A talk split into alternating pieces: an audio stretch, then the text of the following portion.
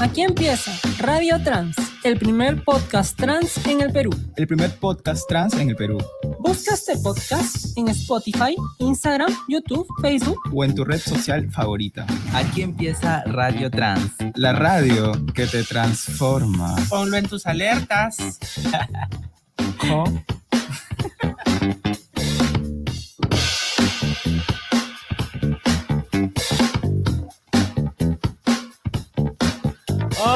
buenas tardes, ¿cómo están gente? Bienvenidos al penúltimo programa de Radio Trans, la radio que, te, transforma. El último programa, no, penúltimo, programa, de, la temporada, por si acaso, porque volvemos con más después de recargar pilas en fiestas patrias, pero igual todavía este es el penúltimo, falta el programa eh, que vamos a hacer especial de cierre de temporada y también cercano a la marcha. Hoy quiero saludar a la querida Francesca y en especial felicitarla porque ahora es una de las promotoras de Manuela Ramos, ha terminado su etapa de voluntariado. Un fuerte aplauso para ella. Bien, gracias, Maju. ¿Cómo estás? ¿Cómo es estás? Un, es un querida, es un, de verdad es un honor y un orgullo tenerte conmigo y haber estado en el programa, haberte conocido. Eh, de verdad que cada paso que das te fortaleces más en tu activismo y de verdad me siento muy, muy feliz de ver gente joven y preparada como tú asumiendo estos roles de liderazgo. De verdad, querida, felicidades y vienen cosas buenas y, y mucho mejores para, para todas. Muchas gracias, Majo. Muchas reiterar el saludo a, a, a cada uno que nos están viendo hoy. Eh, gracias, Majo, por tus palabras, de verdad, eh, son muy importantes, eh, porque creo que siempre lo he contado, pero es parte importante de mi camino, Majo, de poder incluso escucharme en el momento más duro, el poder abrirme las puertas para seguir creciendo, para encontrar nuevas oportunidades y pues los caminos siguen, ¿no? Siguen apoyándonos entre nosotras. Eh, en seguir aprendiendo más, en seguir capacitándonos más, en nuestra propia lucha, ¿no? De, de poder liderar en algún momento eh, un movimiento más fuerte de todas nosotras, de todos nosotros en realidad de la comunidad y que finalmente tengamos éxito en cuanto a leyes, en cuanto a visibilidad y en cuanto también a, a unirnos más entre nosotros, ¿no? Eh, gracias nuevamente y tengo que agradecer también a Manuela Ramos por abrirme las puertas. Eh, fue muy bonito toda esa experiencia eh, porque en, el, en, este, en este grupo yo era la única chica trans, eh, por lo tanto también era responsabilidad poder contar un poco de las experiencias que podemos vivir, eh, marcar la pauta en cuanto también a lo que he pasado, pero también contar otras experiencias que seguramente nos acercaban a la realidad. Entonces, gracias por ese espacio. Fuimos 59 de las que nos graduamos como promotoras y las que seguimos también eh, en Manuela Ramos para continuar con la lucha, ¿no? Además, me abrió un camino eh, adicional que es la batucada, de la cual también me siento muy orgullosa y muy feliz. Ella. Yeah. Y aquí además vamos a estar presentes en la Marcha del Orgullo ya en la próxima semana, así que estamos en emociones totales. Ay, querida, bueno, feliz. Y continuando con el saludo, antes de entrar a la parte más bagre, más saludar a la querida Catalina, que también quedó en el top 3 a nivel mundial de todas las candidatas del concurso Miss International Trans. Yeah. Querida Catalina, Bravo para la está tomándose sus merecidas vacaciones ella y desde acá le mandamos un saludo, un abrazo y un beso muy grande porque has, has representado muy bien a nuestro país, querida Catalina. Eres una reina. Y ahora sí, entrando pues en materia. Ahora sección sí, turbia, la las, oscuridad, las, oscuridades de nuestro Perú. Pero no es porque nosotras a, a, vengamos con toda la gana de venir y meter pues bagredad, sino que el presidente se pasó de bagre, este, Francesca. Vaya, que tenemos varias noticias sobre, sobre el Ejecutivo y el, y el Legislativo. Sin embargo, el presidente, ¿viste el show que armó? Este, para ir de un lado a otro, mira, el presidente dice estar con el pueblo, eh, fue uno de sus mensajes de campaña, de hecho, y hasta ahora lo, lo sigue diciendo, ¿no? Pero sin embargo, ¿de verdad está trabajando para el pueblo o está trabajando para salvarse él solamente? Porque en este show que armó hace unos días, eh, yendo de un lugar al otro para dar sus testimonios de la investigación, hubieron más de 400 policías eh, por solo el hecho y las ganas del capricho de ir caminando de un lado a otro, 10 cuadras alrededor, eh, alrededor o rodeando los 400 policías que además de cuidarlo, digamos, para un show que no servía para nada porque tranquilamente podía ir con su camionetita y ir de local a local, está quitando 400 policías de las calles que podrían estar cuidándonos tranquilamente Claro, y tienen que eh, estar con cuidándolo a plata él, del Estado, con nuestra para su payasada. Lo peor de todo es que prestándose para su payasada, porque no es que estos 400 efectivos policiales están ahí para de, de verdad resguardar pues el- la, la- la seguridad del presidente. O sea, por favor, no es necesario que movilice a tanta gente eh, teniendo tanta inseguridad en las calles. Tienes toda la razón. Para mí, realmente el presidente Pedro Castillo una vez más ha traicionado al pueblo. ¿Por qué? Porque ah, no observó el proyecto de ley 904 cua- con el cual están quitando pues este de la educación primaria y secundaria el tema de la educación sexual integral, que es básico para terminar con todo el machismo y con toda esta cultura de la violencia, con toda esta cultura de la violación, con toda esta cultura de los feminicidios. Eso es una traición al pueblo y solo es una, porque querida, yo creo que tú me, has enu- me vas a enumerar cuántas leyes están este, aprobando este Congreso y este presidente que de verdad parece que estarían jugando en pared. Sí, pues pareciera que en vez de, de dar pasos hacia adelante, estamos dando pasos hacia atrás. Sin embargo, no les importa, ¿no? Eh, eh, creo que en, en varias organizaciones eh, feministas, preocupadas también por la situación de la educación, han estado al pie del cañón diciendo, por si acaso faltan 15 días, presidente, observe la ley. Faltan 14, 13, nos terminamos la cuenta y nunca lo observó. Y ahora hay que tener en cuenta que no solo se trata de no incluir, sino que además están permitiendo que organizaciones de padres eh, que vendrían a ser, por ejemplo, los de mi, con mis hijos no te metas, decidan finalmente qué temas o no van a estar en la educación de nuestros hijos, de nuestros hijos. Por lo tanto, eso también es un daño adicional, porque no solo no están contribuyendo con un enfoque de género que nos eh, contribuirá en la sociedad para entender eh, y sumar eh, mejor a, la- a los derechos de, de las personas, sino que sobre todo estamos eh, retrocediendo al conservadurismo puro y duro. Em, y hay que tener eh, muy en cuenta todo lo que está pasando esta semana, porque eso también me conecta a lo que pasa con Cineplanet, por ejemplo. Imagínate, pues, o sea, Cineplanet llega a junio, saca su banderita con el arco iris, ellos muy bien, amigos de lo LGTB y todo lo demás, y luego viene la película de Buzz Lightyear, Sí. ¿no? ¿Y qué pasa? Ponen su cartelito facho, recontrafascistoide, diciendo que, advertencia, esta película contiene ideología Ideología de de género. género. ¿Qué les pasa? Por Estoy el amor podrida de con ese término, por Dios. Lo que pasa es que eh, tanto va la cuerda de este conservadurismo puro y duro, estas organizaciones que, eh, como con mis hijos no te metas, o los mismos partidos de derecha ultraconservadora, como son el de López Aliaga, etcétera, eh, se han puesto la meta de seguir induciendo o e interviniendo con la frase ideología de género justamente para vender algo que no existe.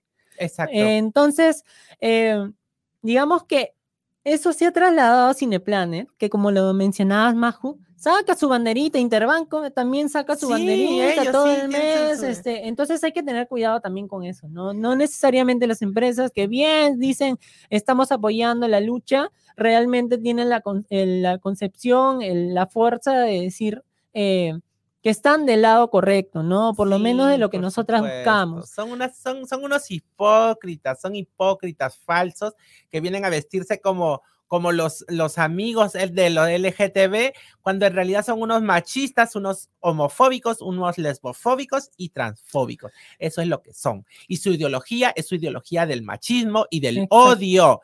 Esa es la única ideología que ellos tienen y que quieren decir que hay una ideología de género cuando no existe. La única ideología nefasta es el machismo. Y el odio que fomentan hacia la comunidad LGTB, ¿no? Este LGTB-fobia. eh, y yo quería detenerme justamente en esto que mencionan ideología de género, que hay que recalcar que no existe, lo que existe es un- una educación con enfoque de género.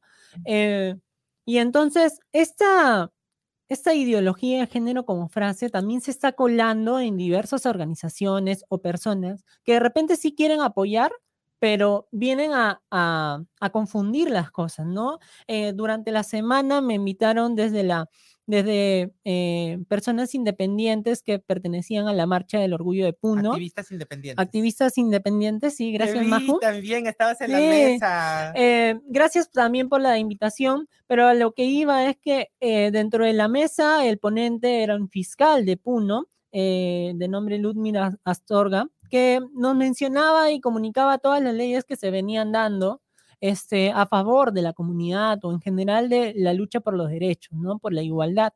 Eh, sin embargo, también en varios pasajes eh, mencionaba algunas cosas que no necesariamente eran ciertas, ¿no? Y en algún momento eh, mencionó lo de tema de ideología de género, este, pero como algo bueno. Y entonces yo saqué las garras y, y lo dejé, o sea, le hice saber que finalmente lo que estaba diciendo estaba totalmente erróneo.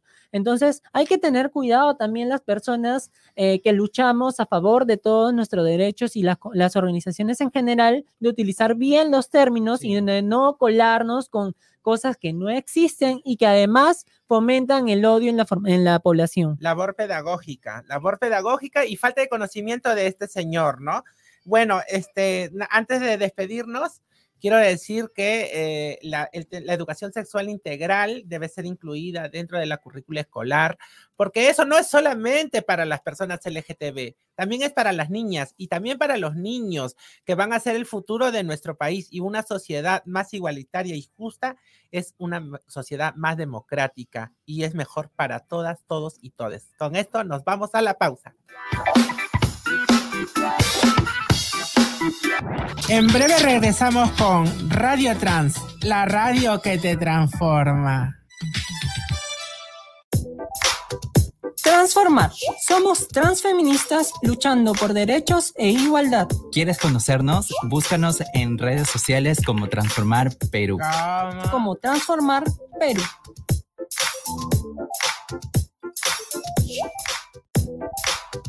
Transformar. Somos transfeministas luchando por derechos e igualdad. ¿Quieres conocernos? Búscanos en redes sociales como Transformar Perú. Como Transformar Perú.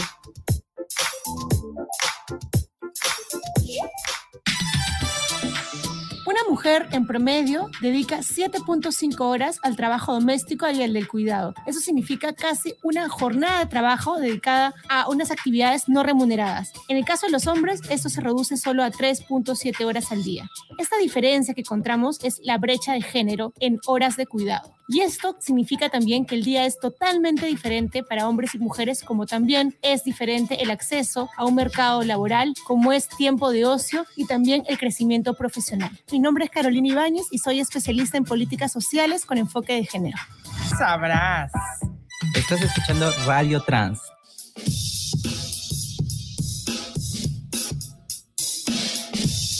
Cable a Tierra, un podcast para aterrizar de manera simple todas esas ideas difíciles y complejas de la economía y la política. Búscanos en plataformas digitales como Cable a Tierra. Cable a Tierra, un podcast de nuestraamérica.tv. Volvemos con Radio Trans, la radio que te transforma.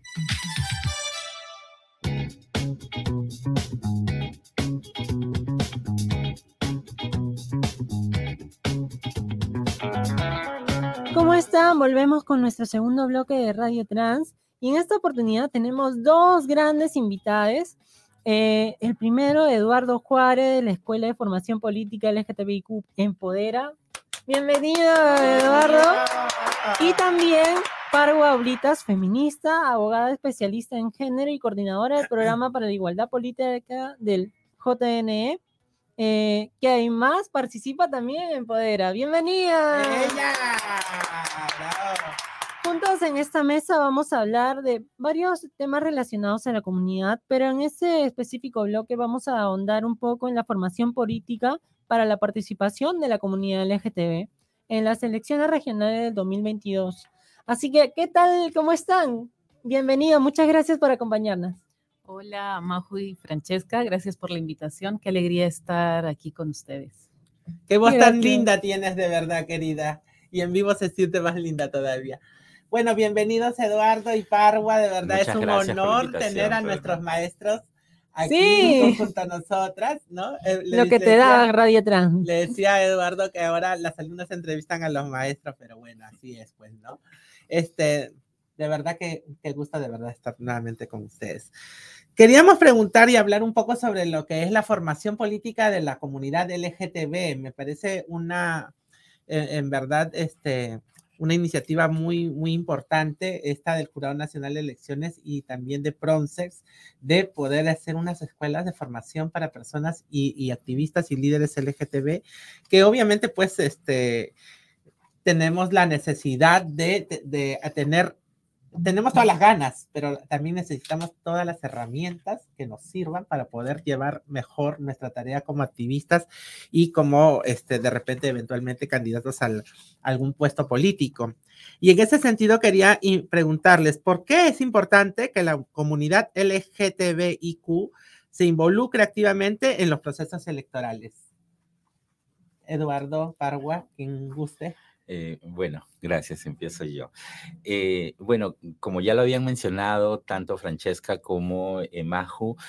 Eh, desde Empodera, en una alianza conjunta con el Jurado Nacional de Elecciones y con Victor Institute, eh, no de ahora, sino de hace muchos años venimos impulsando un espacio de formación política dirigida principalmente a personas LGBTI, al cual denominamos Empodera. Este año 2022 nos encontramos en, una edición donde además aún eh, de cara a las elecciones eh, municipales y regionales, eh, hemos iniciado esta escuela, ¿no? La cual tiene por objetivo principal fomentar la participación política de las personas LGBTI, ¿no? Sabemos que en nuestro país eh, no solo la participación política, sino la participación en general de la ciudadanía, y en este caso en específico de las personas LGBTI, es bastante eh, débil, ¿no? Entonces, y esto pasa porque no contamos con espacios eh, de, participación dirigidos a nuestras poblaciones, ¿no? Entonces, lo que busca Empoder un poco es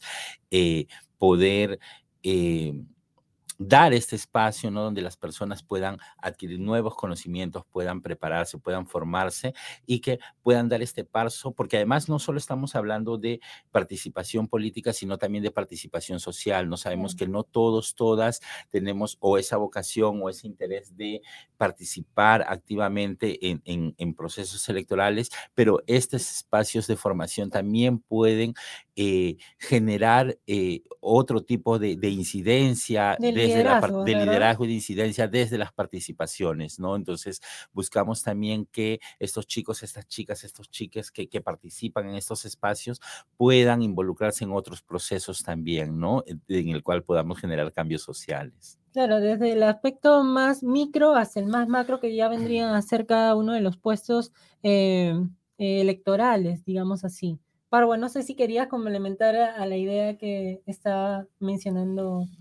eh, anteriormente Eduardo. Sí, a ver, eh, comentarles también que a través de la línea de investigación del Jurado Nacional de Elecciones se han llevado a cabo algunas encuestas ¿no? a la ciudadanía para ver cómo está la participación. Y el, el 2016 se hizo la pregunta de si, em, cómo veían la- la- las personas encuestadas, eh, si estaban a favor o no de la participación política LGBTI. Y es lamentable que un 55% de personas señalara que no está de acuerdo con esta participación. ¿no?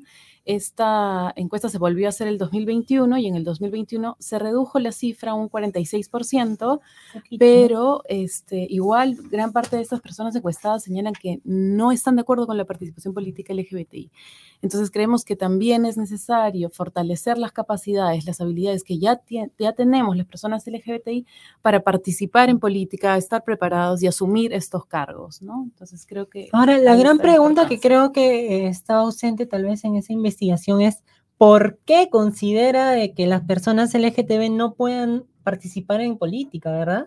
Sí, igual en, en, otras encuestas, como la, la, segunda encuesta em, de em, derechos humanos del, del MINJUS, eh, la población que considera que es más discriminada en esta encuesta, eh, un 76%, si no me equivoco, señala que es la, LGBTI, ¿no? Y esto a causa de eh, estereotipos, prejuicios que se tienen contra las personas lesbianas, gays, trans, bisexuales. O sea que es, es, raro, ¿no? Porque, o sea, la gente reconoce que el grupo LGTB es sumamente discriminado, somos, somos el grupo más discriminado. Pero le preguntas, ¿y ellos deberían de participar en política? No. O sea, bueno, contradictorio, son cosas que pasan solamente en el Perú, pero en fin. Queridos, ustedes, este, ¿qué, ¿cómo consideran la función educativa para promover los liderazgos LGTBI? ¿Los consideran muy importantes, más o menos importantes? O sea, ¿y cómo miden los resultados de la escuela? A ver, sí, eh, desde el Jurado Nacional de Elecciones eh, existe como una competencia la función educativa, ¿no? Y, se da a través de la Dirección Nacional de Educación y, del Programa para la Igualdad Política, de la que coordino, y consideramos que es fundamental la función educativa, que, todas las personas puedan educarse, conocer, y mejor aún si es para cambiar eh, eh, los estereotipos, que, tenga una, una, educación con enfoque de género, ¿no?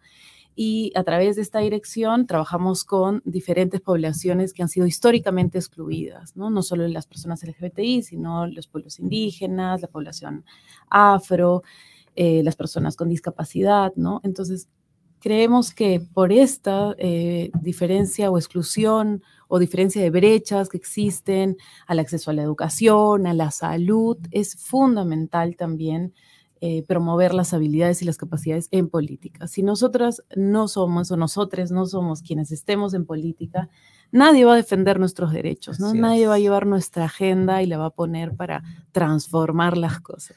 Lo importante es. la visibilidad, ¿no es cierto? De hacernos presente en cada uno de los aspectos sociales, en general, no solo políticos, de, de nuestra sociedad. Ahora, ustedes comentaban que no solo viene de ahora, sino que ya vienen trabajando años, ¿no? ¿Cómo, desde cuándo empezó la escuela Empodera? ¿Y cómo es que esta ha venido desarrollándose? ¿Cómo son los talleres? ¿En qué consisten? Sí, eh, eh, definitivamente, ¿no? Como decía Parwa, desde Pronsex también nosotros consideramos, principalmente del área en la cual yo estoy, eh, participo, ¿no? Que es el, área de fortalecimiento de capacidades, consideramos que es importante la formación, la capacitación, el que los líderes y las lideresas puedan manejar enfoques, ¿no? Como lo mencionaba Parwa, ¿no? Enfoques de derechos humanos, enfoques de, de igualdad de género, enfoques de diversidad, de no discriminación, etc ¿no? Entonces, eh, nosotros, eh, como ya lo mencionaste, venimos impulsando este espacio de formación LGBTI eh, desde, si mal no recuerdo, el 2016 o 2017. Entonces, no es, no, Empodera no es un espacio nuevo. hace muchos años, además, venimos trabajando articuladamente con el Jurado Nacional de Elecciones y con otras entidades, ¿no? Como Victor Institute, que es una eh, organización internacional que acompaña procesos electorales principalmente de personas LGBTI en el mundo, ¿no? Entonces, eh, hemos ido eh, aprendiendo, hemos ido mejorando también, ¿no? Eh, este año, contarles, por ejemplo, ustedes que están participando en la escuela, ¿no? Tenemos el, el, Empodera que, que no solo es virtual, sino también tiene una fase presencial, ¿no? Justo ahora en junio estamos terminando las sesiones eh, virtuales, ¿no? Que, que, y en julio vamos a tener una segunda fase que va a ser presencial, en la cual vamos a complementar estos conocimientos que no se pudieron de repente trabajar o, no se han podido eh, como que aterrizar en esta fase eh, virtual. Entonces vamos a eh, complementarlos en, en, esos días que vamos a tener de presencialidad. Claro, digamos que los retos de la pandemia significaron ir todos a virtual. pero ahora que estamos saliendo también se necesita esa relación humana física que nos permite también conocernos eh, porque siempre en la virtualidad conocemos a uno u otro, pero no necesariamente terminamos de saber quién es el otro, ¿no? Así que yo creo que tenemos muchos temas para hablar eh, durante el próximo bloque y con esto venimos en el bloque 3 de, de Radio Trans. La radio que te transforma.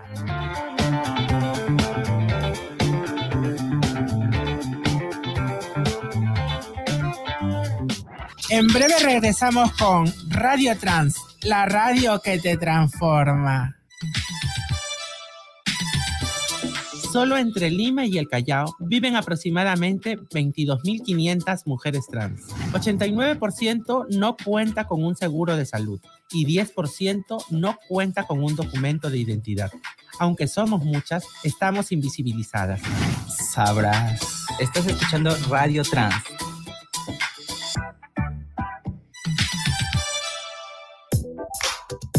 Transformar. Somos transfeministas luchando por derechos e igualdad. ¿Quieres conocernos? Búscanos en redes sociales como Transformar Perú.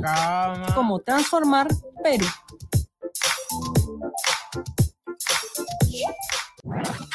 Volvemos con Radio Trans, la radio que te transforma.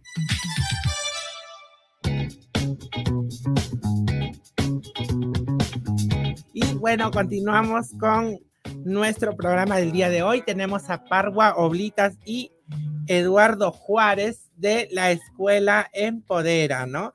Y dejamos también este, tenemos un montón de temas para conversar. Quería preguntarles, ¿cuál es la situación de la participación política de la comunidad LGTBI en los procesos electorales en Perú al día de hoy? Chiques.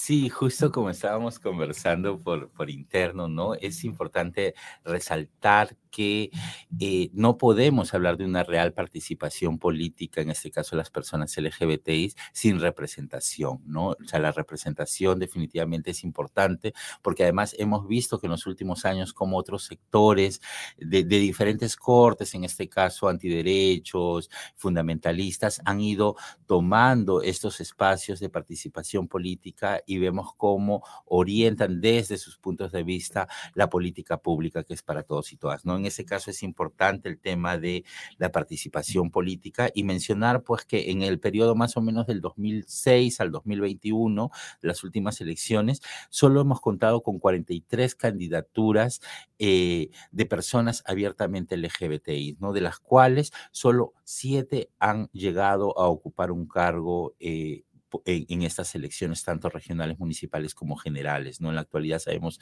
que contamos con, con dos autoridades eh, abiertamente LGBTI en el Congreso.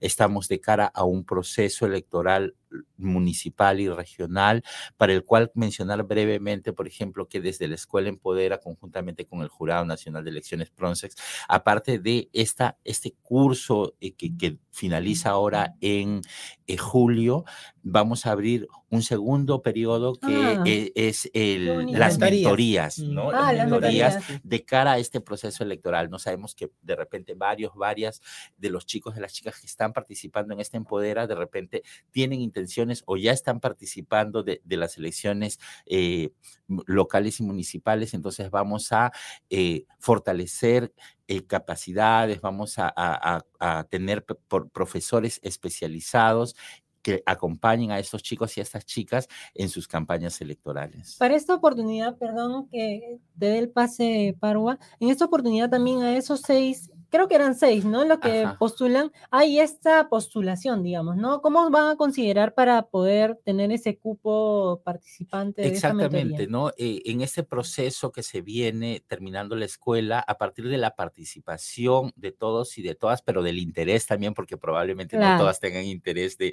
de participar de este proceso, entonces vamos a evaluar precisamente el- su participación en la escuela, los puntajes que ellos han obtenido, si es que han asistido a, a todas las, Mm. las clases, tanto virtuales como Lo presenciales. importante del ¿no? 20. Entonces, eh, y a partir de ello, como decía, según el interés de, de cada uno de ellas, vamos a, eh, a seleccionar quiénes serían esas seis personas, ¿no? Vamos a contar con dos profesores, aún no tenemos los nombres especialistas, pero que además han acompañado ya procesos eh, de participación política, que ellos serían quienes estarían acompañando a esas tres personas. Parwa, tú me querías comentar también, complementar Sí. los datos. Algo muy chiquitito, que dentro de estas 43 candidaturas, siete han sido de eh, personas trans. Eh, recordar a Luisa Revilla, que nos dejó eh, por la pandemia, pero ella fue la primera regidora municipal en La Esperanza Trujillo, es, es verdad. Eh, y ahora mismo, em, bueno, Susel Paredes es, es congresista, ¿no? Y lo ha sido al... de- Y comentar que en Lima han obtenido muchísimos votos también. Claro. Entonces, el- hay que generar una mayor visibilización de estas candidaturas. También vamos a hacer un mapeo de candidaturas en estas elecciones para ver quiénes eh, son parte de nuestra población, ¿no? Para- que se están presentando en. Además, además de Luisa Revilla, que paz descanse, también ha estado Hanna Villaizán, Belis Belisandía, Andía. Gaela Cari. ¿No? Que son dignas representantes de las chicas trans también, ¿no? Lamentablemente no tuvieron mucha suerte, pero también era otro contexto y otra época. Yo creo de que en la candidatura de Gaela, valgan verdades, ha abierto mucho el espacio para visibilizar mayor, a- eh, de, de mayor manera a las mujeres trans en la política y eso es algo que hay que agradecerle a la compañera también. Claro que sí, ella la ha luchado también con el Y Jurado lamentable- a Nacional ella de le cayeron todos los palos también en la campaña, el, el- el- la homofobia y todo esto. La transfobia, sí. Sí, y mira. mencionar, Majo, también que la escuela cuenta con una participación representativa también de personas trans y no binarias, ¿no? Entonces, Ah, a diferencia, por ejemplo, de años anteriores, y no porque haya sido un criterio del jurado y de Frances de no incluir, claro. pero la, la, la motivación de repente de las personas de participar en, estos, en este tipo de espacios de formación era menor, ¿no? Y vemos cómo del 2017 a la actualidad hay mayor participación, han habido mayores eh, postulaciones de personas trans en estos procesos como Empodera. Lo que pasa es que valgan verdades, así como lo mencionaba Maju, eh, el que haya por lo menos incluso una candidata, lamentablemente no lo logró Gaela, pero que haya una representatividad trans postulando abre el camino para otras chicas que también desean postular y que lo veían tan lejana esa posibilidad. Y por lo tanto, por ejemplo, en mi caso, yo no necesariamente estoy postulando a un cargo político, pero sí que me gustaría en el futuro formar parte, ¿no? Entonces, siempre eh, lo veía tan lejano y a partir de que vi a Gaela también abrió ese camino de, oye, ¿por qué no? ¿No? Sí se puede. Ahora, estamos hablando de siete personas elegidas eh, de la comunidad en 16 años, ¿no? Eh, digamos que es un número muy pequeño para lo que seguramente esperamos lograr comunidad y, eh, como comunidad. Y a eso también va mi pregunta, ¿no? ¿Cuáles son los resultados que quieren obtener para estas elecciones regionales municipales 2022? ¿Se han proyectado alguna estadística de las cuales cumplir? Yo creo que desde eh, estos espacios como, como el Empodera, ¿no? Lo que se busca en sí no solo es fortalecer las habilidades, la participación de las personas LGBTI, sino cómo se puede también desde estos espacios fomentar que desde nuestras participaciones, ¿no? Estas personas puedan eh, fomentar que sus partidos o los espacios donde ellos militan eh, puedan incorporar Claro. es- es- estos temas, ¿no? Sabemos que eh, ya existen partidos que incorporan y que es más, ¿no? En el marco de, de- de una campaña que nosotros impulsamos hace varios años desde Pronces, que se llama Voto por la Igualdad, nosotros hacemos un, un- un cuadro comparativo de qué partidos están incluyendo qué temas en, específicamente relacionados a la orientación sexual y, y, la identidad de género. Sabemos que en la actualidad muchísimos, muchísimos gobiernos locales y regionales cuentan con una, eh, una ordenanza de no discriminación por orientación sexual e identidad de género, algo que de repente hace 10 años era muy puntual en la actualidad sabemos que son muchísimas, muchísimas eh, los municipios y los gobiernos regionales que incorporan esta mirada. Entonces sí. yo creo que a eso también debemos apuntar, ¿no? A cómo los partidos políticos incorporan dentro de sus planes de gobierno iniciativas dirigidas a estas poblaciones. Digamos y, que parte de la formación también no termina siendo solo para la comunidad, sino también para estas personas que reciben a la comunidad que les pueden permitir dar un espacio para también eh, visibilizarlos. ¿Y cómo, cómo desterramos las prácticas machistas y transfóbicas y homofóbicas en los partidos políticos? Porque no es que también, o sea, entras y, y, y dices, bueno, aquí voy a ser la reina, o sea, tienes que enfrentarte también a una serie de...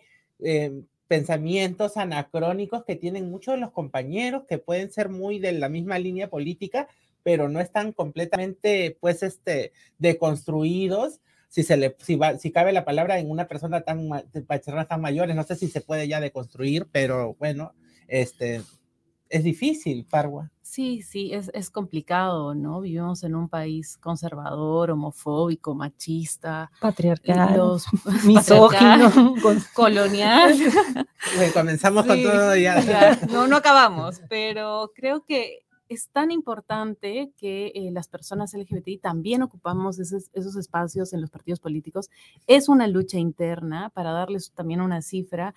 Eh, eh, también eh, a través de, de, esta encuesta, una de las encuestas que he mencionado, un 53% de personas LGBT encuestadas participan en una organización social. O sea, mm. hay, hay este, bueno. esta activación y pertenecen a partidos políticos un 9%. Entonces, si hay un partido político que tiene un plan de gobierno en el que hay alguna demanda o alguna agenda LGBTI, es porque hay alguien de la comunidad que está incidiendo ahí. Que ha levantado bandera. Que ha levantado bandera, que ha hecho su, su, su activismo ahí dentro y creo que poco a poco vamos cambiando estos estereotipos de género. Entonces hay que estar también en los partidos políticos, hay que exigirlo. Es una batalla doble, sí, pero creo que es importante que todos nos involucremos en política. Sí. Y también de... esto, este, este, perdón, antes de que pases a esto, o sea, también la, la, la, inclusión de las personas LGTBI ha ido de la mano con, la, con el movimiento feminista, ¿no? Que ha sido muy importante para poder, pues, levantar nuestras banderas junto con las de ellas. Estamos bastante emparentadas.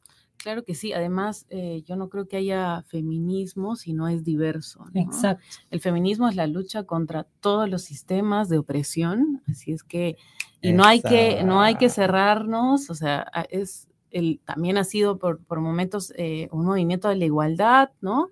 De la amplitud, entonces no puedes negarle a nadie, siendo feminista, este, su participación, ¿no? Y su voz. Creo que es súper importante. Y en esa línea, importante mencionar, Parwa, ¿no? Que así como existen mitos en relación o, o, o, o, desinformación en relación al feminismo, lo mismo ocurre en relación a la participación política, ¿no? Cuando a la gente, al común en general, tú le preguntas sobre si están interesados en política, el, el, la respuesta es no, pero no desde la mirada que deberían tener de la, de la participación claro. política, ¿no? Sino porque asociamos la política a, a, a, lo que tenemos como representación, ¿no? Corrupción. En este caso, a corrupción, a personas que realmente no, no levantan una bandera de, de, del respeto a los derechos humanos, a la diversidad, a la igualdad, sino más bien que se oponen a ellos. Entonces, desde, desde esa óptica, definitivamente, pues muchas personas que de repente no cuentan con la información o las herramientas, eh, no saben eh, que, que, realmente pueden participar y que pueden darle más bien un giro a esa mirada de la política. Claro, yo quiero hacerles una última pregunta porque también el tiempo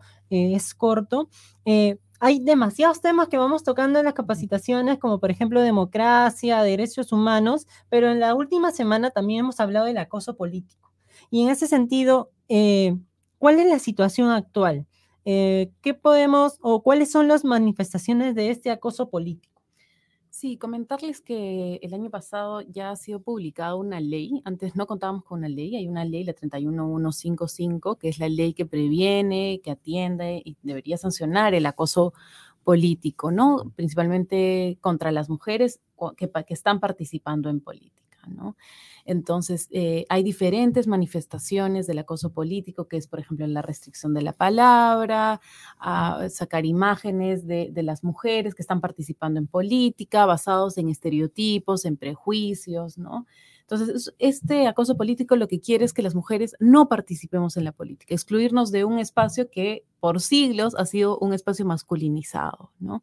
Eh, entonces, y que limita, que este, obstaculiza lo, los derechos eh, políticos de las mujeres. Y no solo de las mujeres, pero de la comunidad LGTB en general. Claro, porque están las diversidades, la, y las diversidades ¿no? Eh, la ley se enmarca en, en, en, en las mujeres, entonces este, ahí si ocurriera un caso de vulneración de derechos políticos a la comunidad, también es un atentado para su participación política, ¿no? Y como digo, estas eh, conductas lo que buscan es excluir a las personas que no han participado en política, que han sido excluidas históricamente, pero también excluirlas ahora, ¿no? Entonces creo que hay que levantar nuestras voces, denunciar estos hechos eh, a través de nuestras redes sociales, pero también tomar acción eh, ante, por ejemplo, los centros de emergencia mujer, donde puedes denunciar el acoso político, donde puedes denunciar hechos de discriminación, homofobia y violencia, porque existen unos lineamientos LGBTI. Entonces, si ocurriera esto, eh, invoco a que puedan denunciar estos hechos. ¿Dónde Muchas podemos gracias. encontrarlo a cada uno de ustedes? De repente, tanto pueden compartir las páginas del de JNE o el de Pronsex. Sí, bueno, el Jurado Nacional de Elecciones está en Facebook, Instagram, Twitter, entonces, y ahí está toda la información. De hecho, ustedes se han inscrito porque estaba sí. todo colgado en la página del Jurado Nacional. Sí, muchas gracias de verdad por su por su presencia aquí. Eduardo, ¿alguna no, palabra? Igualmente, ¿no? Eh, pueden visitar las redes sociales de Pronsex, estamos en todas.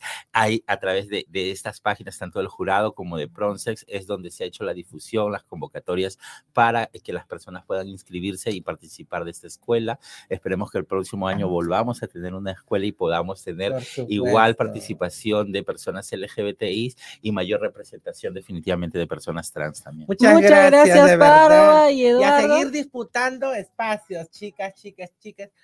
Con esto nos vamos a la pausa y volvemos con Cultura Queer.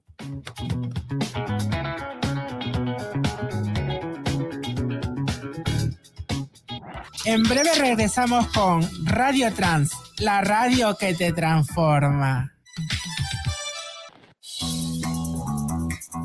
Nuestraamérica.tv Política, sociedad, economía, cultura, historia, género, feminismo. Nuestraamérica.tv. Contenido que promueve la democratización de la comunicación social y aporta la transformación de la sociedad. Actualizamos nuestra programación permanentemente para toda Latinoamérica. Síguenos en redes sociales, transmisiones en vivo y estrenos toda la semana. Somos nuestraamérica.tv.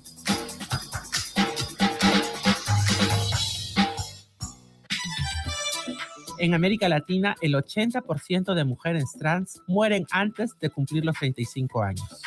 Sabrás. Estás escuchando Radio Trans. Volvemos con Radio Trans, la radio que te transforma. Aquí empieza Cultura Quiz. Sabrás. El bloque de la Jennifer. Cultura queer en Radio Trans con Jennifer. Buses.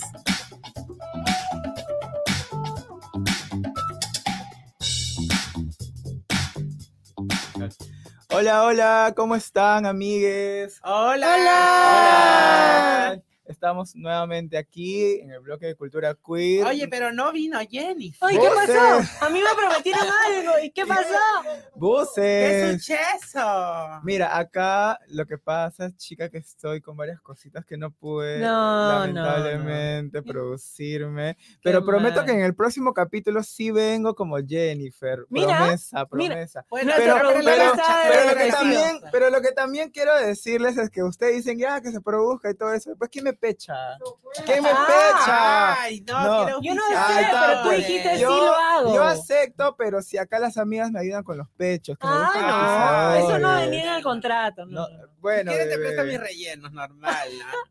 Ay, no sé, me consigo algo nuevo, bebé, ¿no? Ok. Chicas, Hoy día tenemos otra invitada especial, no saben, tenemos a un contratenor que está a punto de estrenar su nueva obra de teatro que se llama eh, Mentitrack. Es este, uno de los protagonistas, es actor, y con ustedes Mario de la Fuente. ¿Cómo estás, Mario? Bienvenido. Bien, eh, la, la verdad es que estoy muerta, ¿ya? Muerta, muerta, porque ¿Por vengo qué? Cuéntanos, yo pensé que era la No única me he quitado el maquillaje, estoy terrible todavía. Me lo he No. quitado a medias, pero ahí vamos. Ay, querida. ¿Sabes qué? Lo que me impresionó desde que tú entraste fueron tus uñas, querida. Qué hermoso color, Chica, de me encanta, Ni la Maju se las pinta las uñas, te diré. Mira, no. yo también tengo las uñas pintadas, te diré. Ay, sí. A ver, tú ya, Maju, a ver, Porque te fuiste a hacer la manicura a un mercadito, ya me contaron Vos- ahí en Ay, ¿qué? ¡Qué bagre! Ay, las cosas como son, querida. Bueno, pero al tema, pues, hay que preguntar a nuestra invitada. Mario, por cuéntanos. ¿por qué, ¿por qué tanto maquillaje? ¿Por qué, ¿Por qué el agotamiento? ¿En qué andas? Cuéntanos. Bueno, esta es una obra Ajá. que se estrenó en México. Es, está, eh, bueno, a base de canciones de los ochentas, tipo Él me mintió, ¿cómo te va mi amor? ¡Qué Todos, todos estos rolones que son increíbles. La Época de- la Majo, Época de la Majo, época de la Majo. despechada. Claro, el chupando Claro. despechada porque te dejaron. Eso, Vos. Y nada, esta es una versión drag de la obra. Ay, qué bacán. Es súper bacán. Se hace en México también y la estamos haciendo aquí y la verdad está súper buena. Súper, súper Y es una obra de teatro musical, ¿cierto? Sí. Discúlpame la sí. curiosidad. ¿Y tú te draqueas? Sí. ¿Tú sabes, lo que me ha, chica, ¿Tú sabes lo que me ha costado maquillarme? Aprender a maquillarme. Yo nunca me maquillado en mi vida y de la nada, tipo, 7 kilos. No, y aparte porque el maquillaje drag es un arte Es total. otra cosa. arte. No es como que yo agarro mi lápiz marrón, mi Claro, cera y claro. salgo así, ¿no? No, es terrible. es no, una cosa la base y Las el contorno y el, sí, sí. el ojo, el ojo, Sí, creo que se la se jala las cejas para atrás. Sí, no sé sí, qué hasta sea. acá, creo. ¿Es? ¿Cómo- ¿Cuánto se demora más o menos en hacer o en armar todo el personaje drag? Armar, eh, bueno, o sea, em, te refieres a maquillaje y todo Claro. Exacto. Eh, ¿Cuánto te cuesta? Y cuánto montarse te- también. La producción, que- la La primera vez fue como dos, tres horas. Wow. Yo me quería matar. Porque a mí, yo soy súper impaciente, ya, súper, súper impaciente.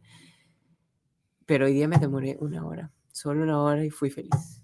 Oh, mira, qué genial. Pero eh, lo que tú me contabas eh, previamente es que para ti ha sido también todo un proceso, ¿no? Todo esto de aprendizaje. Porque, claro, uno tiene la idea de que, por ejemplo, eh, estos maquillajes, esta producción, a veces te lo hace una persona en especial, pero en este Claro. caso tú mismo eres el, el que Sí, se pero en el teatro siempre es Sí. así, o sea, para la Sí. fotito te contratan a alguien, pero después te dicen, ya, bueno, chica, tú lo tienes que hacer ahora. Claro. Oye, sí, pero sí. qué genial porque aparte, claro, vas a actuar y todo, pero también vas a cantar, ¿no? Sí. La obra de teatro musical y tú eres contratenor Sí, yo soy contratenor. y debes tener una voz, Así, así, así Bueno, dicen. Bueno, tú me prometiste que me vas Bueno, a cantar un poco. Puedes cantar un poquito. Bueno, a Jaser todo el mundo le promete cosas. Sí. eh, Él también promete y nada.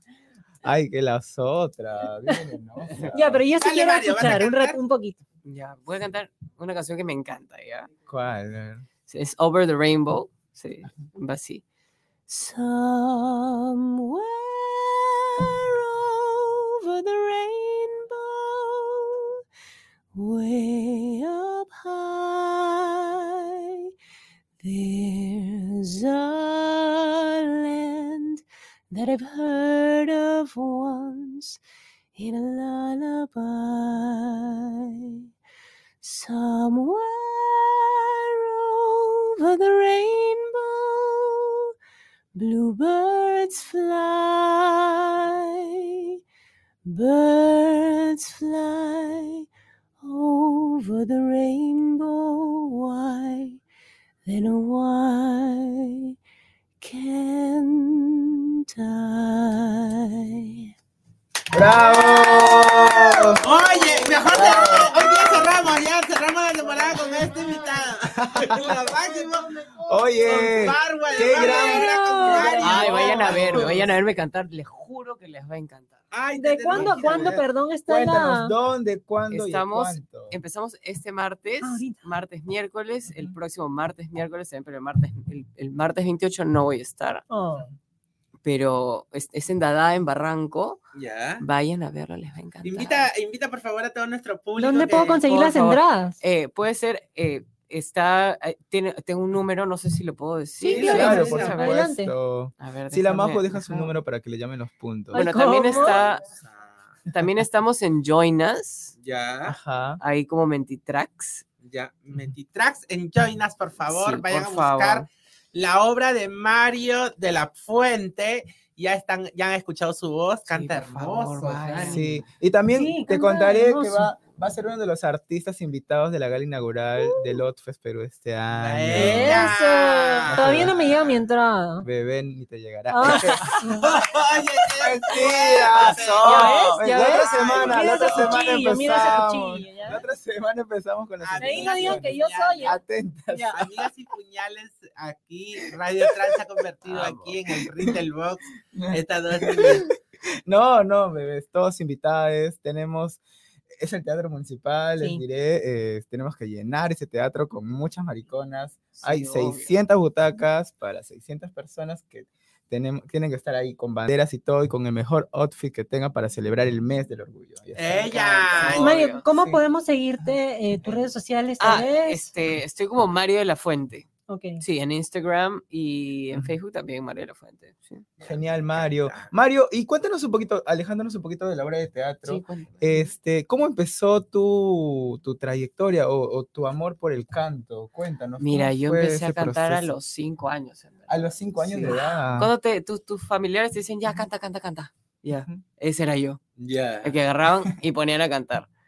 Y no, desde ahí no, no dejé de estudiar, tipo, estudié en el conservatorio, estudié, en- mi carrera es de música, estudié música en la UPC, después me fui a Madrid a seguir estudiando y regresé. Me encanta. Wow, sí, sí, Mario, ¿y tú eres el único de la familia que cantas? o Mi mamá también? canta. Tu mamá canta. Ya no. Ya no canta. Pero No, viene de familia entonces. Sí, sí, sí. Ah, Porque mira. ella era, ella, antes que yo era la que era, ya canta. No, dijo, no, Claro. nunca más. Ya, estoy harta. Eh, sí, harta.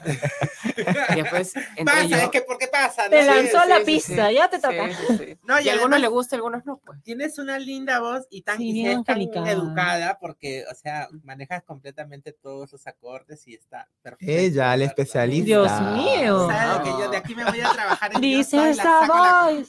la saco a la Katia Palma y me voy a Yo Soy. Me encanta. Ella. Se usa, ¿sí o Como no? jueza, como jueza. Nada, Mario. Eh, Mario, ¿esta es tu primera obra de teatro en la que participas o ya has estado en otros espacios? Este es- Cuéntanos. Tercera o cuarta obra que hago, no me acuerdo. Ajá. Pero la más grande que hice fue Piaf Piaf. Ah, sí, me acuerdo de Piaf. en el Marzano. Sí, Sí, sí, sí, sí. que- Sobre Claro. Edith Piaf. sobre Edith Piaf. ¡Wow! Sí. ¿Y qué tal? Ahí increíble. tam- y en todas tus obras de teatro cantas. Sí. Ese es como que Claro, ese es lo, tu lo- fuerte. lo que mejor se acerque, porque actor, actor no soy tanto. Pero genial, o sea, eso el de, como te decía, el teatro musical a mí me parece como potente, pero aparte también, claro, tú tienes una voz de contratenor, dices, Sí, ¿no? sí, sí. contratenor.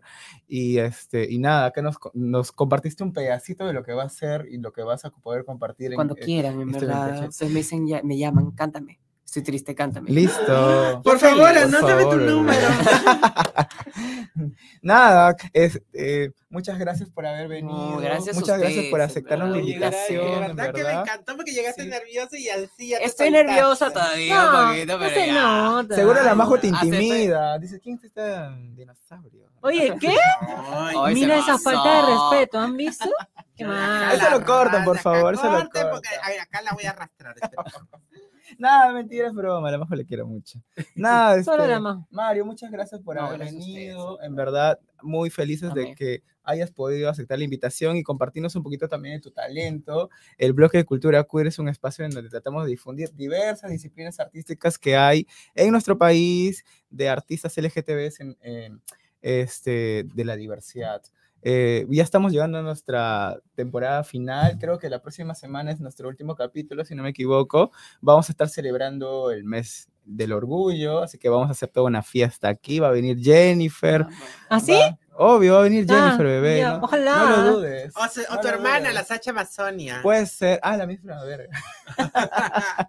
bueno, nada, chiques, ha sido todo por hoy. Muchas gracias nuevamente. Y nos estamos viendo la próxima semana. Ah, antes de, de- de- de irnos, invitarles también que la próxima semana ya es la marcha del orgullo Sí. LGTB. Todos el sábado 25 de junio desde el mediodía en el campo de Marte. No se olviden. Sábado 25 desde el mediodía en Campo de Marte, ahí estamos todas, todos y todos marchando por el orgullo de existir, de ser visibles y de ser felices en una sociedad como la nuestra. Y un último mensaje, yo ya lo había comentado, pero el 24, 25 y 26 se van a presentar en el LUM eh, una obra que se llama Libres, en donde también está eh, participando una de nuestras amigas, Samantha Arfaiz. Por lo tanto, muy recomendado. eh, mucha suerte, Sam, y que todas las artistas, artistas que se estén presentando ese día lo puedan hacer con mucho amor hacia el mensaje que quieren dar. Finalmente, muchas gracias, Mario, por haber estado con Ay, no, gracias a ustedes, encantado. ¿Algún mensaje final, Mario, que quieras dar? No sé, por Ah, ahí, sí. invitar a alguien. Vayan a verme, por favor. Vayan a verme cantar y les juro que les va a gustar. Es en Dada el 21, 22, 28, 29. Me encanta. gracias. Y te voy a llamar un día que esté así entre Ay, copas para, ¿para que qué? me cantes. Ay, Ay, la tú bloqueas. me dices nomás. La bloqueas. Bloqueada. La Listo, con eso, con eso nos vamos hasta el Chao. siguiente programa. Chao. Chao.